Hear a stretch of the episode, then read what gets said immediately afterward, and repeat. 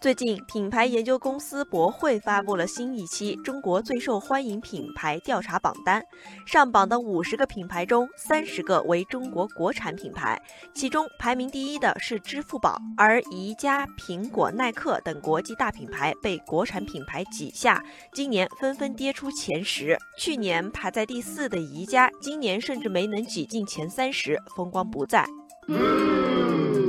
报告显示，国产手机品牌华为和食品快递巨头美团点评已经取代苹果和耐克，成为在中国最受欢迎的品牌。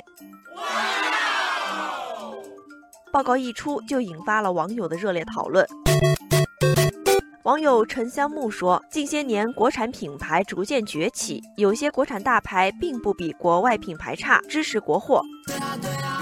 网友陆卡丁也说，国货中的优秀产品真不少，一些产品为了符合国人习惯而定制，比国外产品更贴合国内消费者心意。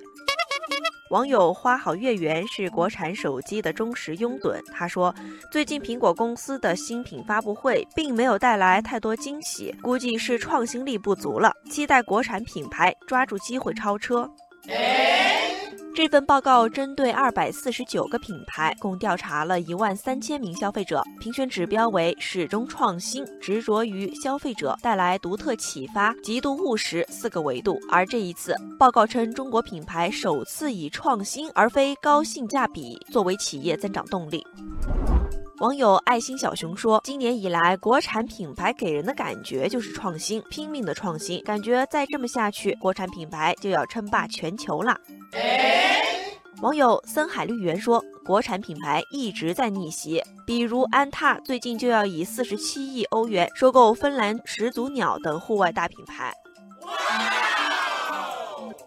网友阳光说：“中国消费者在购物时越来越有眼光，他们更加看重国产品牌有意义的、实用的创新。消费者越来越精明，好的国产品牌越来越得人心。”虽然国产品牌在这一次的调查中给了市场一个惊喜，但也有不少网友表示，对于国产品牌来说，未来任重而道远。网友扭问说：“国产品牌近些年的确进步不少，但还不是沾沾自喜的时候。我们与国际大牌的实际差距仍然很大，要让咱们自己的产品质量过硬和口碑过硬。”